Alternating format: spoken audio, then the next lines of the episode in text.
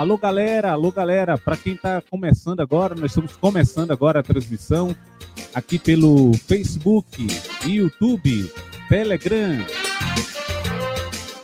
e ainda no Clubhouse. Nós estamos ao vivo para começar o Furdunço Conceição do Coité. Já está comigo Wagner Francesco, sete horas pontualmente. É, já está aqui para gravação desse podcast. Boa noite, Wagner. Boa noite, Paulo Marcos. Estamos novamente aqui agora, dessa vez no Clubhouse, né? Esse aplicativo aqui direcionado para quem tem um iPhone. Sorte que eu comprei um, tá vendo? Em sua homenagem. Um abraço a todos que estão nos ouvindo aí, Conceição do Coité, região, e os demais amigos de outros estados e municípios. Boa noite. Eu chamei doutor Marcos Passos, nosso novo secretário de Finanças. Ele entrou aqui no Clubhouse, mas ele saiu. Ele saiu, ele não ficou no debate. Hoje a gente marcou. Grande Marcos. Fica aqui para a gente acompanhar, para a gente bater um papo. É, então, nós estamos ao vivo nesse momento pelo Clubhouse, como o, o Wagner explicou, que é um aplicativo é, que está recentemente iniciando assim, a, as atividades é, e, e, ganhando repercussão. Nós estamos ao vivo também no Telegram, que é um aplicativo que há muitos anos a gente já leva a informação do prefeito Assis pelo Telegram, no arroba Assis Coité no Telegram, Assis Coité também no Facebook. Estamos também, nesse momento, ao vivo pela TVPT, que é a TV dos Trabalhadores, e também no arroba Paulo Marcos Voz pelo YouTube, ou seja, vários canais para transmitir agora. E a maioria acompanhando a gente pelo Assis Coité. Eu quero saber quem tá. Olha só, o Cristiano está dizendo, ele corre, eles correm mesmo. É, porque é aberto aqui o canal. Se de repente ele quiser participar. Arivana Pinto, boa noite. Wagner, boa noite. Paulo Marcos. Cristiano Batista. É Wagner Moura, o estourado. É Wagner Moura, não é Wagner Moura. Então se apresente para esse povo, Wagner. boa noite. Eu, é, inclusive, Marcos, ou oh, Paulo, é Marcos, não é Paulo, mas pare de ficar colocando esse negócio de doutor. Você sabe que, eu não, que não combina comigo, sou proletariado. E você viu que eu falei que é doutor Vaguinho. Ninguém chama. doutor Vaguinho, bem melhor, bem melhor. sou, sou um simples advogado, um teólogo, mais teólogo ainda do que advogado. Nada de doutor, não. Pronto. Nós estamos aqui ao vivo pelo Clubhouse e também pelo Telegram e gravando esse podcast. O Wagner, a ideia de gravar esse podcast Oi. é abrir um espaço para que as pessoas entendam conceitos, entendam o que está acontecendo no momento no Brasil. E você é uma pessoa que pode ajudar muito a gente a entender essa situação, esse momento. O, a ideia de furdunço, que é arrumar a bagunça. Nós vamos arrumar a bagunça. Está aqui também uma outra advogada, acabou de chegar aí, na hora que ela quiser, é só subir aqui para falar também com a gente, é, Bruna. E é, é, a ideia, então, é você é, trocar em miúdos alguns temas que a gente tem em destaque na sociedade no momento, tá certo? Então, para começar, é isso. Nós vamos arrumar a bagunça trazendo informações, conceitos, notícias aqui para esse podcast. E quem quiser participar, levanta a mão, comenta que a gente traz aqui. O primeiro áudio que eu quero já tocar aqui hoje, infelizmente, é esse assunto aqui, ó. Bolsonaro disse que não pode deixar o Brasil se transformar num socialismo. Vamos ouvir. Minha força vem de Deus e de vocês. Se alguém acha que um dia nós abriremos mão da nossa liberdade, estão enganados. Alguns tiranetes ou tiranos, alguns tiranetes, ou tiranos, tolhe a liberdade de muitos de vocês. Pode ter certeza. O nosso exército é o é o Verde Oliva e é vocês também. Contem com as Forças Armadas pela democracia e pela liberdade. Nós não queremos que o Brasil mergulhe no socialismo.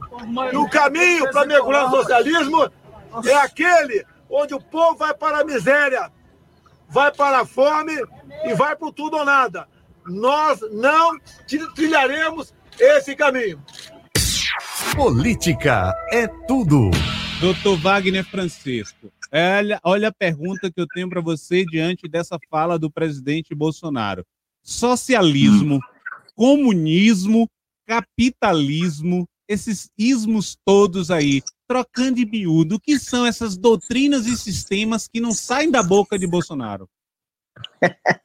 a primeira coisa a falar quando a gente trata desses assuntos, a gente fala de Bolsonaro, é que Bolsonaro não entende nem o que é o capitalismo.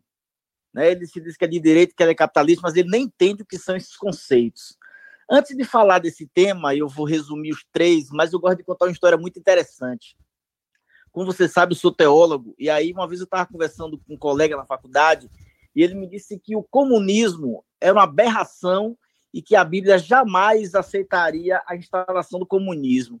E aí eu conversando com ele, na maior brincadeira, eu citei o texto de Atos, capítulo 2, a partir do versículo 42, que o texto diz que todos estavam em comuns, repartiam tudo o que tinha a cada um. A, a Bíblia, né, os, os cristãos davam, se precisavam de alguma coisa, e a ninguém faltava coisa nenhuma. E eu falei, mas esse texto do Marx aqui? Ele, ah, isso é um absurdo. O que Marx está querendo é igualar todo mundo por baixo. Eu falei, oh, meu amigo, você é um teólogo, estudante de teologia como eu, mas esse texto aqui não é do Marx. Esse texto aqui é de Atos, capítulo 2. Ele tomou um susto assim. Aí eu falei, tá vendo? Você não sabe nem o que é a Bíblia, você não sabe nem o que está dizendo na Bíblia, quanto mais o que são esses termos. Então, socialismo é uma fase. Eu vou tratar esse tema de forma bem teórica. O socialismo é uma fase. Para Marx, a gente constrói o socialismo quando a gente entra nos meios de produção que pertencem à burguesia e faz com que esses meios de produção se tornem em benefício de todos os trabalhadores. Então, o socialismo ainda não é o comunismo. O socialismo ainda tem Estado, ainda tem força policial, ainda tem todos esses mecanismos de trabalhadores, de, de leis, inclusive de leis. O comunismo já é uma fase superior ao socialismo. É quando não há mais o Estado. É quando todos sobrevivem de forma autônoma, o trabalho em cooperativas e tudo que é produzido é dividido de forma igual. Então a gente não pode confundir socialismo com comunismo. Fala, cara, fala, ah, mas teve comunismo no Brasil com o PT. Com o PT sequer teve socialismo, quanto mais capitalismo, ou quanto mais comunismo. E o capitalismo, por sua vez, é aquele sistema de exploração onde o trabalhador vende a única coisa que tem, que é a sua força de trabalho, para quem tem o, o, os meios de produção, para quem tem o capital, e ali é explorado por um simples salário. Né? Que é o que mais que muitas vezes a gente trabalha para produzir algo e a gente não tem nem condição de usar esse algo. Posso usar, por exemplo, McDonald's. O que o trabalhador do McDonald's ganha por. Então, essas são é, de forma rasa, né? As diferenças entre capitalismo, socialismo e comunismo. Então, o cara me falar que não aceita o socialismo porque o socialismo causa desigualdade, socialismo faz com que todas as desigualdades sejam cessadas. É mais ou menos isso aí. É o Furdunço, estamos com Wagner Francesco aqui no bate-papo e você pode participar sim, viu? Está aberto aqui para todo mundo, é, pelo Clubhouse, pelo Telegram, para quem quiser falar e participar. E quando o presidente reafirma que as Forças Armadas estão a favor das pessoas, é como se ele já tivesse informações de que querem dar um golpe à presidência. Tá longe disso hoje no Brasil esse debate, né, Wagner? Parece que está jogando contra o debate principal, né, do momento. É, bem, nem quem é da direita no Brasil hoje é a favor desse discurso do Bolsonaro. O Bolsonaro não representa nem a direita. O Marco Passo está aqui, e se ele quiser responder, eu, eu creio que nem ele mesmo, esclarecida de direita, não é totalmente contra a ideia de trazer novamente a ditadura. Ninguém é a favor da ditadura, seja no campo do socialismo ou seja no campo que eu vou ser feliz no sistema em que eu não posso falar nada, que eu posso ser preso por colocar um outdoor. Então, o que o Bolsonaro fala não representa nem a direita brasileira. Aquilo ali é um aborto histórico, que está acontecendo no Brasil, e que ele vê que está perdendo força tanto da esquerda quanto da direita, É impossível a implantação da ditadura um país polarizado, ainda mais um país polarizado como o Brasil. É impossível, ele não vai implantar nunca. Então, ele está querendo implantar o medo, e é um discurso que nem a direita nem a esquerda aceita no país. E eu tenho absoluta certeza que nenhuma ditadura, muito menos vinda de Bolsonaro, vai acontecer num país gigante como o nosso dessa vez. Algumas pessoas têm chamado Bolsonaro de genocida. É, o que significaria isso? Por lei, o que é que a lei classifica como genocida? Genocida é todo aquele que promove ou, ou deixa de promover atos que possam causar mortes em grande quantidade. O genocida não é somente aquele cara que está numa guerra, né? O genocida não é somente aquele cara que está no, no, no, no, é numa guerra e matando todo mundo, como Hitler fez, como Stalin fez, como Mussolini fez. Genocida não é só isso. É genocida todo aquele que deixa de praticar, neste sentido estrito, o Bolsonaro, como hoje, hoje é aniversário do cara. Foi o que ele fez. Ele foi à frente do Planalto, festejou o aniversário de um monte de gente sem máscara, em um país que está morrendo tudo para conter a pandemia, ele está sendo genocida. Então, ele, as ações que está fazendo para poder é, prender quem chama de genocídio não é para frente, é inconstitucional e é só uma forma que ele está usando de colocar medo nas pessoas, não vai para frente, não. Inclusive, vários deputados aqui da Bahia, eles já estão respondendo ou começando, né, sendo... É, isso vai depender do juiz aceitar, né, Wagner? É, na verdade, o STF já sinalizou de que vai julgar essa lei, é, a lei que eles usam para poder punir essas pessoas, que é a Lei de Segurança Nacional, o STF já sinalizou, inclusive o ministro Lewandowski chamou de fóssil normativo, né? Fóssil normativo significa que é algo que está morto e que ainda é, é, é, tem alguma vigência, mas que vai ser, vai ser extirpado do, da, do, do quadro normativo do país. Juízes já começaram a revogar, inclusive aquela ação do Felipe Neto, né? Já foi o processo já foi arquivado. Eu soube, inclusive, que o delegado vai responder por abuso de poder e Carlos Bolsonaro por denunciação caluniosa. Né? A denunciação caluniosa é quando você sabe que o indivíduo não cometeu crime e você impulsiona o Poder Judiciário a investigar aquela pessoa e a punir aquela pessoa. Então, é, essa lei de segurança nacional ela vai sumir do nosso quadro normativo e esses processos aí não vão dar em nada, absolutamente nada. É, Jussara está dizendo aqui um diálogo oportuno. Um abraço, Jussara, que é vereadora do PT de Coité. É, Wagner, é, hoje também foi anunciado que o ex-ministro Ciro Gomes, é, ex-governador também, foi candidato a presidente da República, ele estaria sendo é, é, ele estaria sendo perseguido, né, politicamente pelo Bolsonaro. É, a Polícia Federal estaria na cola dele, enfim. É, e ele denunciou isso. Uh, como, como é que você avalia esse momento de apenas pessoas como o Felipe Neto, apenas por se posicionarem na, nas redes sociais, terem o Estado sendo utilizado por, pelo presidente da República para perseguir essas pessoas? É, então, veja só, inclusive o Felipe Neto agora, ele fez um projeto que envolve grandes advogados, inclusive eu conheço aquele Augusto Arruda, né, que é um excelente advogado, que é um projeto chamado Cala Boca Já Morreu, que todas as pessoas que não têm condição financeira, que não têm advogado, que for processado pelo Bolsonaro, ou na verdade por qualquer outro político, né, que venha a se sentir ofendido porque foi chamado de genocida ou qualquer outra ofensa desse gênero, que vai ter um suporte jurídico. A questão deles é o seguinte: eles processam os que são grandes para colocar medo nos pequenos.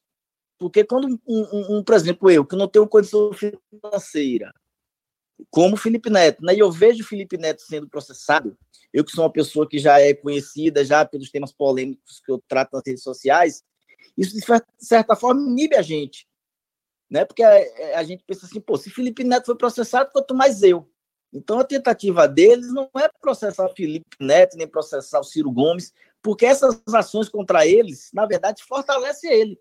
O, o Felipe Neto ganha mais visibilidade no YouTube, no canal, e o, e o, e o Ciro Gomes, que vai ser novamente candidato a presidente, ganha mais seguidores e adeptos.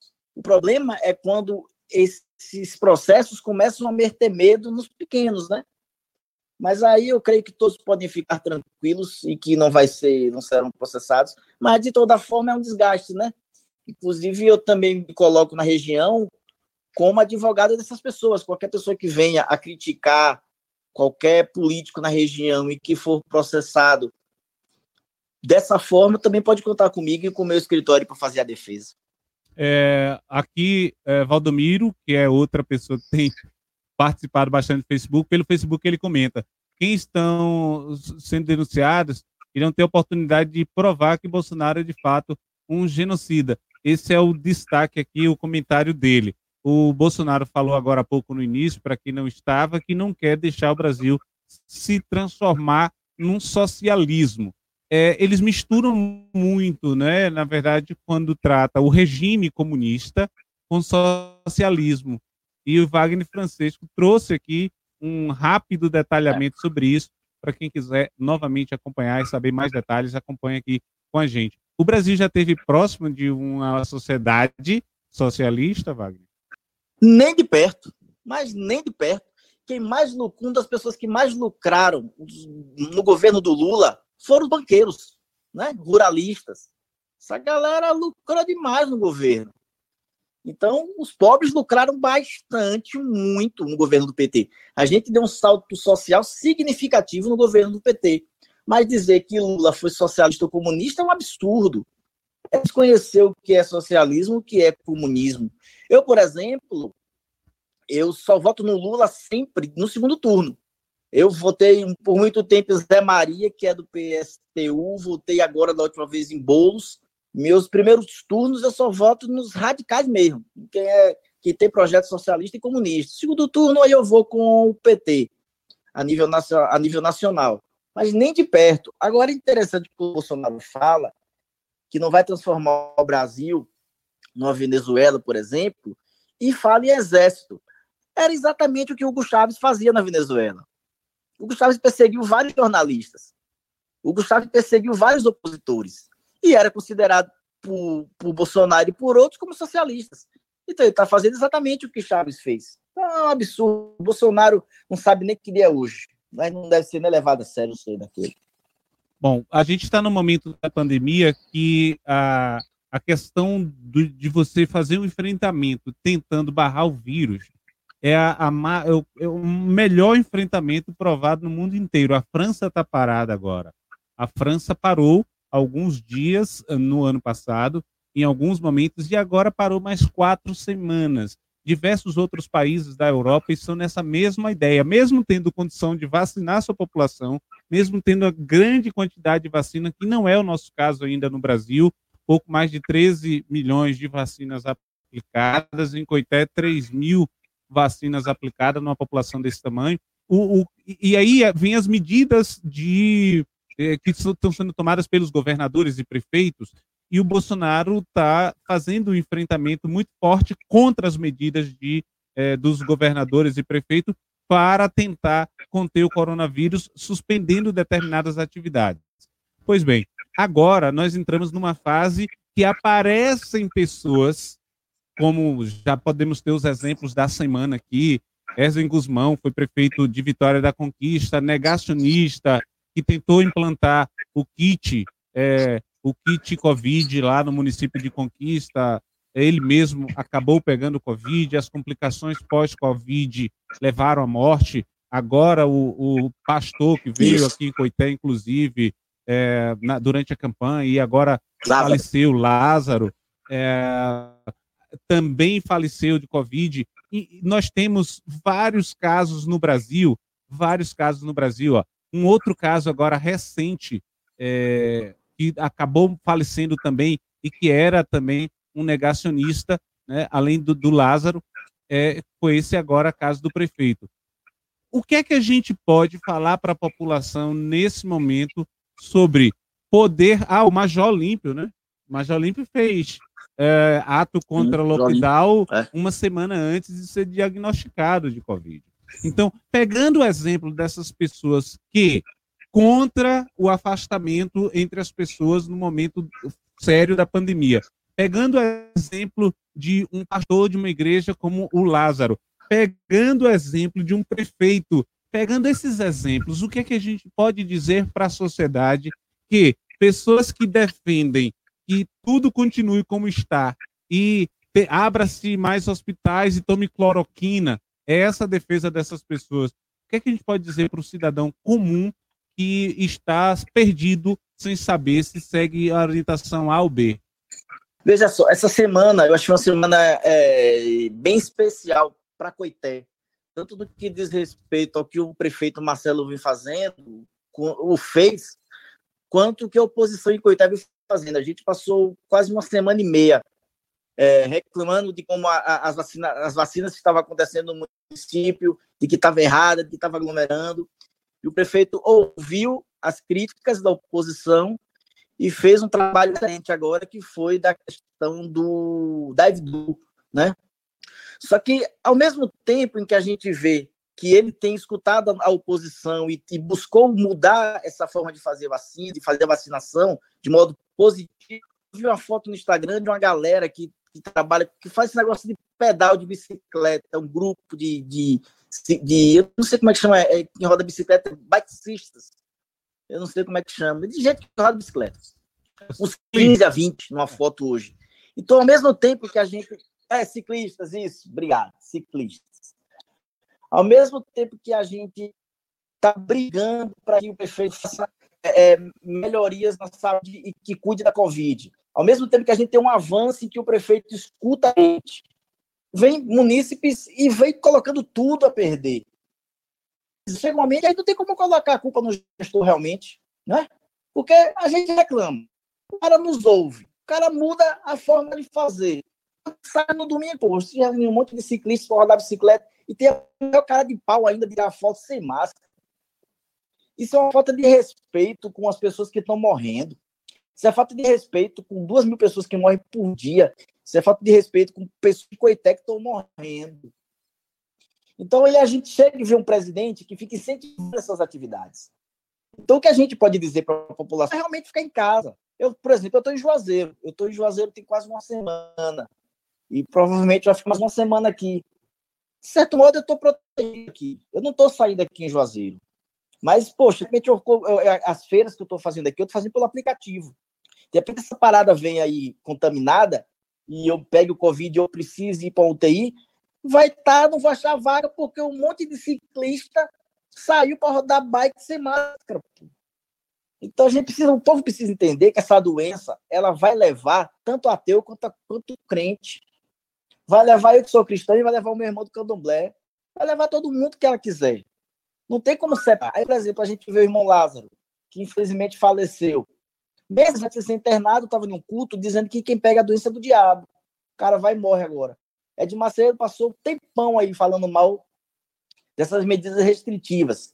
Aí se pica para os Estados Unidos para tomar vacina lá. Aí não dá. A população tem que ajudar o gestor.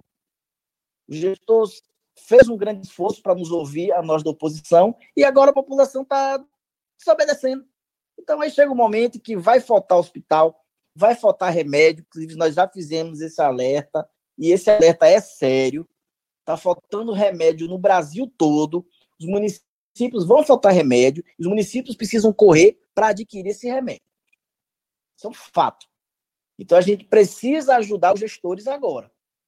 Não adianta também só ficar criticando, inclusive dessa galera que estava rodando bicicleta, vários criticam o gestor. Aí quer dizer, pô, você tá criticando o cara que está rodando bicicleta sem máscara, aglomerado. Eu não sou médico, sou um simples teólogo, um simples advogado. Agora o que eu digo é que a gente fica em casa. Agora, como advogado, eu tenho um conselho a dar, bem rápido para não tomar o tempo. Essas pessoas que tiraram essas fotos e colocaram no Instagram, no Instagram, todas elas podem ser processadas criminalmente por crime contra a saúde pública. É, nesse furdunço aqui, ó, é, nós estamos numa semana uh, decisiva. Deve entrar novamente na pauta de votação o projeto de lei que torna atividades religiosas como essenciais em Conceição do Coité. Essa medida, Sim. essa medida dos vereadores é basicamente, no meu entendimento, uma estratégia de livrar a pele do prefeito Marcelo. Lá na frente, lá na frente, quando mantiver isso né, em um momento necessário de novo, como estamos agora, e algo ocorrer, o prefeito vai poder ter o álibi de dizer, ó, não fui eu, eu fiz de tudo que pude. Os vereadores foi que liberaram. Então, os vereadores de Conceição uhum. do Coité é, estão livrando a pele de Marcelo com esse projeto? Talvez eu seja uma das pessoas que mais critique Marcelo desde quando ele entrou no governo. Mas eu não acredito que tenha o dedo dele, não. O que tem aí são vereadores que estão querendo ganhar moral com a bancada religiosa. Marcelo não precisa disso. Inclusive, isso pode prejudicar ele. Porque se ele quiser fazer um decreto e, os e, e não puder fechar uma igreja, e de repente ali as igrejas ser o grande condutor do vírus, quem vai sobrar na história é ele. Então, eu não acredito que aí está tendo no dedo dele que ele vai se beneficiar em nada. O que está acontecendo aí são vereadores que estão querendo ganhar moral com o poder religioso. Agora, o que é que eu digo? O que é que eu tenho falado para os vereadores do Partido dos Trabalhadores e da, e da oposição em geral? Aprovar esse projeto vai dificultar qualquer fala futura contra o Marcelo na gestão dele contra, é, é, em relação à saúde. Porque se amanhã esse projeto for aprovado e na terça-feira o, o, prefeito Marcelo, por algum acaso, estiver sendo negligente com a saúde, prefeito, vereador nenhum que aprovou esse projeto vai ter moral para criticar o prefeito. E eu, Paulo Marcos, eu sou uma pessoa independente. Eu sou do PT, mas eu é, é como Leonardo Boff diz, Leonardo Boff diz que o, tem um intelectual, ele não pode estar preso a nada. Então, quem votar a favor desse projeto amanhã e criticar Marcelo na terça-feira, você é o primeiro a chamar de hipócrita. Porque a gente tem que ter coragem de dizer que esse projeto é errado e que a igreja é para transmitir salvação e não vírus. Então, quem votar contra esse projeto e vai ter a oportunidade de falar lá na bancada, vai dizer: olha, eu voto contra esse projeto porque eu sou a favor da vida e porque eu sei que nesse momento a gente tem que ficar em casa. Mas quem votar a favor desse projeto amanhã não vai poder dizer isso depois. Vai dizer como fica em casa. Se a galera vai poder para a igreja, vai poder para o templo. E vai abrir a porta para tornar qualquer coisa essencial. Então, é, é, falei isso na outra vez que a gente teve aqui falando, venham falar disso no meu Facebook. Aprovar esse projeto vai ser um tiro no pé. Vai perder credibilidade com a sociedade, porque vai perder a oportunidade e ter moral para mandar as pessoas, mandar não, para orientar as pessoas a ficarem em casa. Então, novamente, eu peço aos vereadores da oposição que votem contra esse projeto. E a, a morte do, do pastor agora só reforça isso que você está dizendo. Agora o Arivaldo Mota está comentando aqui, em relação à Covid, Sim. enquanto não houver uma lei exigindo o uso de máscaras para todas as pessoas que estiverem em vias públicas, a população vai continuar correndo o risco altíssimo de ser infectada. E muitos morrerem por falta de assistência, falta de leito, falta de oxigênio. É, o prefeito de Vitória da Conquista, defensor do kit, uhum. foi para São Paulo, né? Ele não ficou em Conquista na fila na fila de 500 pessoas esperando uma vaga de UTI em Salvador. É. O cara foi pro melhor hospital do Brasil. Sírio-Libanês. O Valdomir está dizendo: é, projeto para ganhar voto. Igreja é um templo de interesses de alguns políticos mau caráter. O Radson Mota está mandando um abraço é... aqui. Boa noite. E Maria Edna, precisa ter uma fiscalização mais eficiente. É, eu, é, é, eu não sou muito adepto dessa fala de que o templo ele é um local somente de exploração. O templo, é, é, é tanto para a Bíblia quanto para vários teólogos, é um local de comunhão e é um, um local de troca de experiências e de troca de fé, de afinidade. Mas chega um momento em que ele não pode ser usado numa pandemia. Então, existem vários meios. Você pode fazer um culto virtual, você pode fazer um culto familiar, você pode fazer uma chamada em grupo com pessoas em cada uma em sua casa e celebrar. Então, o, o, a gente também tem que ter cuidado para não ser radical, né? De achar que todo, todo templo é, é, é a serviço do, de mamon, né? Que é o dinheiro. O templo tem a sua função social importante, mas nesse momento ele é mais importante fechado do que aberto. E quando eu digo fechado, o templo ele pode ficar aberto. A gente não está dizendo que o templo tem que ficar fechado. O que a gente está dizendo é que não pode haver celebrações, Mas nada impede de que o templo esteja lá, de que o fiel esteja passando e entre e faça a sua oração, como é muito comum na igreja de Coité, na igreja católica. Isso não vai impedir. O que a gente está dizendo é que não pode se aglomerar. Agora, inclusive, vou mandar um abraço aí para Arivaldo, meu querido sogro. É... Na verdade, existe a lei para que todos andem de máscara. Inclusive, essa lei vigora em Coité. Nos próprios decretos do prefeito, o prefeito diz: use máscara. O problema é que tem gente teimosa que não usa. Né? E aí que a gente tem que ter mais fiscalização. Tem que chegar é, é na pessoa e tem que abordar a pessoa e o que eu tenho falado. Se puder, encaminha para a delegacia, dá um susto nesse sujeito, para ele entender que o que ele está fazendo é crime. Não usar máscara é crime. É crime contra a saúde pública. Agora, é então, impossível, que... impossível, digo, Wagner. É, Marco está aí, se ele quiser subir aqui, eu já falei, está tá aberto o espaço, já convidei, inclusive. É impossível a prefeitura fazer a fiscalização com a quantidade de pessoas que tem disponível de uma população como Coité, de 70 mil habitantes, com todo o comércio aberto funcionando plenamente, com todas as igrejas abertas funcionando plenamente. É impossível. É, a prefeitura de Coité tem poucos fiscais, é, já é, é, uma quantidade insuficiente. A, a guarda municipal também não é uma quantidade suficiente. A polícia militar não é uma quantidade suficiente para o morador os hospitais também para atender quem fica doente.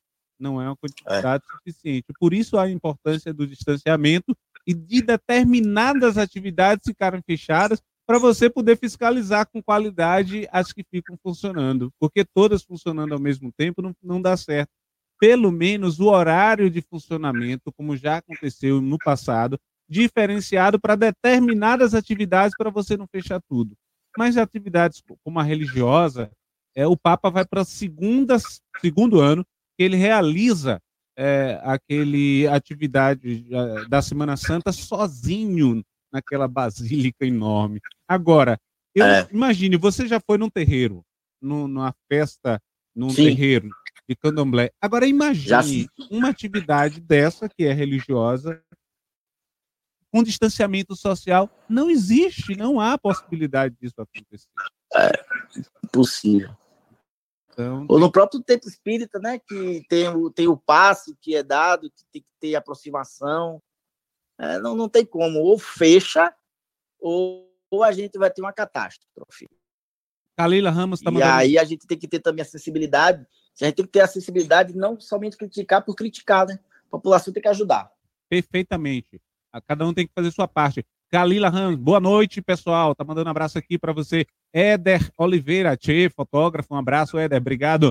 É, Jó Almeida, uh, tá dizendo muito bem, página Wagner Francesco. A função da igreja tem que ser outra. Acho que a igreja, sendo igreja mesmo, estaria se posicionando contra esse projeto e favorecendo a igreja doméstica. Olha só, o bispo, o arcebispo de Recife, Olinda, mandou uma carta para a Assembleia Legislativa se colocando contra o projeto do deputado Alex da Piatã, pedindo que a Assembleia Legislativa dedique seu tempo durante a pandemia a tratar das pessoas doentes e é, de projetos que visem assegurar a vida e não Sim. e não esse tipo de projeto. E, enfim, o João Carneiro está aqui participando. Vai aí uma pergunta: será que as pessoas, será que as nossas orações só, é, só são válidas se for na igreja nesses tempos que estamos vivendo? Será que nossas casas, nossas orações não são válidas? João Carneiro pergunta. Você, como teólogo, é, explica um pouquinho para a gente também esse fato. Na Bíblia, que, que, trata de igreja, um ambiente com duas ou mais pessoas, é, a presença. Você falou aqui no programa anterior da importância da comunhão, principalmente na igreja Isso. católica mas nesse momento, a, a, a transmissão ao vivo na, na, televisão, no Facebook, no YouTube, nas diversas redes, na rádio, e as orações em casa, elas têm a mesma validade? Veja só, tem um texto bíblico é, em João, capítulo 4. É, eu não lembro agora bem o versículo, mas eu acredito que é ali é a partir do 23. Mas quem, quem inclusive oriento, peço que depois terminar essa, essa fala aqui, vocês vão à Bíblia, leiam, é, João capítulo 4. Jesus se encontra com a mulher e a mulher fala assim para Jesus: Mas vem cá, por que é que vocês, judeus, ficam dizendo que a gente só pode adorar Jesus em Jerusalém? Quando ela fala em Jerusalém, ela não está falando da cidade, ela está falando do templo, né? Do templo em Jerusalém. Jesus chega para a mulher e fala assim: Olha, acredite no que eu estou lhe dizendo. Chegará um tempo em que Jesus, que Deus será adorado em espírito e em verdade. Né? Jesus diz, vai chegar um tempo que não importa se você está adorando Deus aqui, se você está adorando Deus em Jerusalém, o que importa é que você o adore em espírito e em verdade. Em uma outra passagem, Jesus diz: Olha, quando vocês forem orar, não façam como os fariseus que fazem é, é, é grandes orações para que sejam vistos. Entre no seu quarto, ore em segredo, e Deus, o teu Pai, que te vê em segredo, te recompensará. Então, antes de Jesus, de fato, existia essa ideia de que Deus só poderia ser encontrado no templo. Jesus vem trazer esse modo diferente. A Bíblia diz que quando Jesus morreu, o véu se rasgou de cima a baixo. Esse véu era uma tipo uma cortina e que por trás dessa cortina só entrava quem tinha acesso a Deus, que era o sacerdote. Então, quando a Bíblia diz que o véu se rasgou de cima a baixo, o que a Bíblia está dizendo é que a partir de Jesus, todos podem ter acesso a Deus sem nenhuma intermediação, nem dos templos. Então, você pode orar, rezar de qualquer lugar. A igreja não é uma ligação sua com Deus. A igreja é uma ligação sua com os irmãos, com as pessoas que mantêm a mesma fé e a mesma ideologia religiosa que a sua. Então, se você pode manter essa, essa união com seus irmãos por meio da tecnologia, isso deve ser válido. Você pode fazer uso disso. Agora, o que a gente não pode cair é na onda de muitos líderes religiosos que está quer, querendo colocar o terror nas pessoas de que não ir ao templo vai lhe afastar de Deus. Isso é uma leitura péssima do Novo Testamento. Isso é uma não compreensão do que Jesus fez. Então, a igreja não é para lhe aproximar de Deus. A igreja é para lhe aproximar dos irmãos. Quem lhe aproxima de Deus é Jesus. E se você pode entrar no seu quarto e orar, está perfeito. E eu repito o que eu venho dizendo: igreja é para transmitir a mensagem de salvação, não é para transmitir vírus. Se eu posso me aproximar de Deus, da onde eu estou, e eu posso manter comunhão com meus irmãos por meio de internet, isso é extremamente válido e bom aos olhos de Deus. Acho que Deus fica mais satisfeito com você que está em casa, cuidando da sua saúde e zelando da vida do seu irmão, do que de você que está saindo para ir transmitir o vírus dentro da igreja e colocar toda um, uma cidade em risco por falta de, por, por falta de, de oxigênio, por falta de remédio, por falta de leite e etc. Então você pode adorar Deus de qualquer lugar. Nós estamos gravando esse podcast ao vivo com Wagner Francesco aqui pelo Clubhouse, pelo Telegram e também ao vivo no YouTube, Facebook. Quem está aqui com a gente, anota essa aí, viu, é, meu amigo Marco Passo. Ano passado a gente fez é, uma estratégia de funcionar o Disque Denúncia dos problemas referente à fiscalização e deu muito certo. Olha aqui o Josué Santos, Praça da Quadra, um monte de responsáveis toda noite sem máscara jogando bola. Então, isso, é, em tese, está proibido no, no, no Estado. É, a Silvana Almeida, Boa noite, eu quero saber do prefeito Marcelo se ele já fez licitações para vir medicamento. Meu marido já foi no CAF umas 12, 13 vezes e nada que isso, nada que isso, nada que isso, esse medicamento que eu tomo para evitar o AVC. Eu sou portadora de, pois já tive mais de três vezes. Por favor, seu prefeito, não votei em você, nem pretendo, mas necessito desse medicamento. No governo anterior nunca faltou a Silvânia Almeida. É, eu vi no Diário Oficial, Silvana, essa semana, a republicação do credenciamento de farmácias para fornecimento desses medicamentos que não estão disponíveis no SUS. Então, depende dessa de, do andamento dessa licitação, do credenciamento para a prefeitura poder fazer a compra dos medicamentos, pelo que eu sei. E o Cláudio Rezedar, ele comenta: vários cientistas estão prevendo uma catástrofe em nosso país. Se o senhor presidente continuar debochando de quem está com Covid incentivando o não uso, por exemplo, da máscara e o distanciamento. Presidente genocida, diz o Cláudio Rezedar aqui pelo Facebook comentando. O, o Niel Brito, É, oh, meu Deus, adoro ao meu Deus em meu lar, com minha família, intercedendo por todos. Arivaldo Mota, meu companheiro Assis, saudade. Um grande abraço a você e toda a família. Arivaldo aqui mandando abraço para Assis e Aline Silva também, saudade. Um forte abraço. Oh, oh, Wagner, mas você disse, a importância disse, de ir ao templo é muito, é muito grande, mas não nesse momento. A gente falou Sim. disso aqui. Importância e uh, ser importante e essencial são coisas completamente diferentes no momento de pandemia. Então, Isso. Paulo fechou. O projeto, tudo, né? de, é, o projeto do vereador Marquinhos, a gente discutiu isso né, na outra oportunidade, ele, é, ele, ele tem uma falha hermenêutica muito, muito grande, que inclusive não poderia ocorrer em quem é advogado. O cara é advogado, um bom advogado, advogado respeitadíssimo em Coité. Mas ele não pode dizer que a igreja não pode ser suspensa porque a Constituição garante. A Constituição não garante a abertura de templos. A Constituição garante a liberdade de culto, né? Por exemplo, a Constituição diz que lazer é um direito social. E nenhum direito social pode ser suprimido.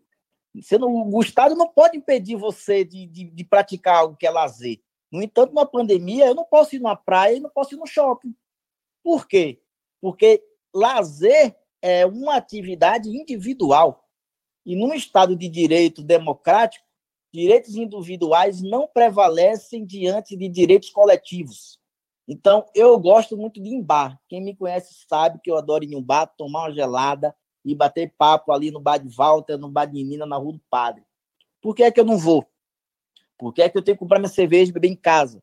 Porque o meu desejo e a minha alegria de estar em um bar não é maior do que o direito coletivo.